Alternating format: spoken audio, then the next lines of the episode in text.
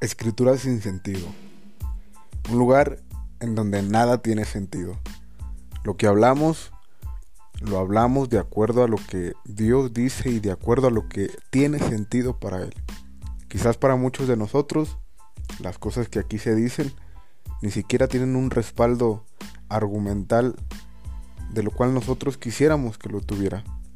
Pero aquí hablamos sin censura de temas que no tienen sentido para mucha gente y para muchos cristianos.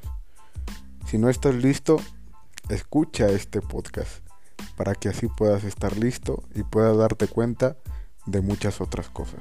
Dios te bendiga.